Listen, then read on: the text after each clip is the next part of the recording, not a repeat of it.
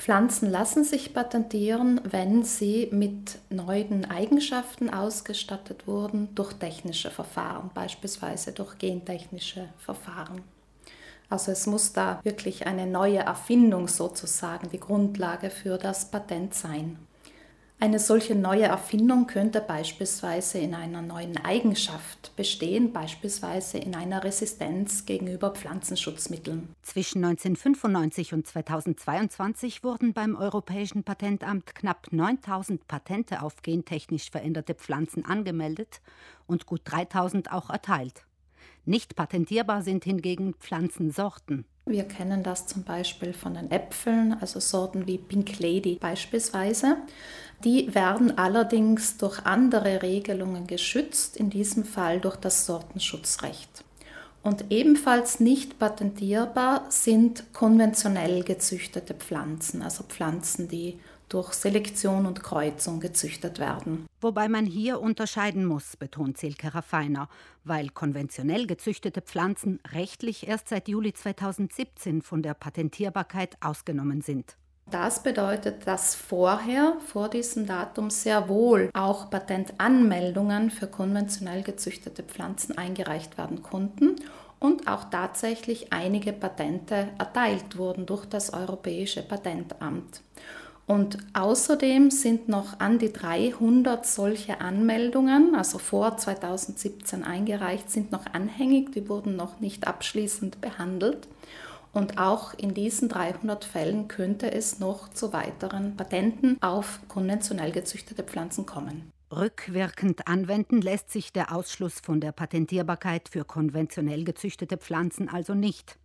Bis 2022 wurden knapp 100 solcher Patente erteilt. Mit einem Patent erwirbt der Inhaber oder die Inhaberin ein gewisses Monopol auf die Nutzung dieser Pflanze. Das heißt, der Inhaber des Patents kann andere daran hindern, diese geschützte Pflanze zu verwenden, beziehungsweise wenn andere die Pflanze oder Teile oder die Ernte oder damit verbundene Verfahren nutzen möchten oder die Lebensmittel, die daraus gewonnen werden, dann müssen all diese Akteure in der Lieferkette den Inhaber um Erlaubnis fragen und natürlich ist das auch mit Kosten, mit Lizenzgebühren verbunden. Manche Patente sind sehr weit gefasst. So besitzen etwa die Brauereien Carlsberg und Heineken mehrere Patente auf konventionell gezüchtete Braugerste.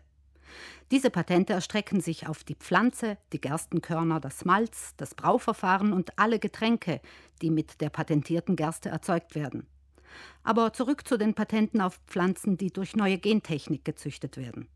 In diesem Zusammenhang sieht Silke Raffiner momentan noch viele offene Fragen.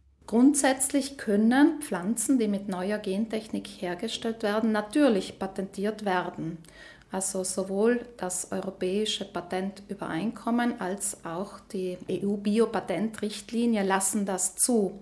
Und effektiv gibt es auch schon an die 20.000 Patentanmeldungen weltweit im Zusammenhang mit der Genschere CRISPR-Cas und Pflanzen. Da schwappt wohl eine gehörige Patentwelle auf uns zu.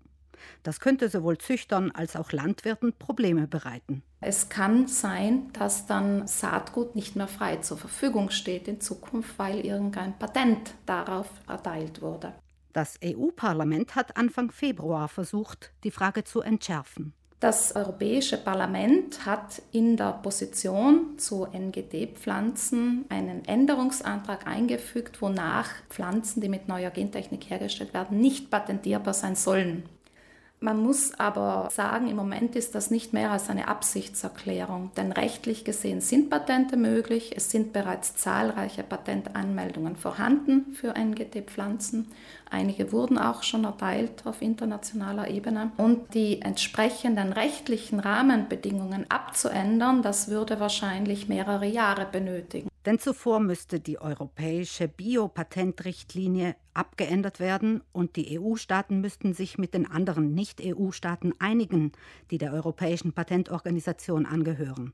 Erst dann könnte diese Regelung, dass Pflanzen, die mit neuen Gentechnikverfahren hergestellt werden, nicht patentierbar sind, in das europäische Patentabkommen übernommen werden.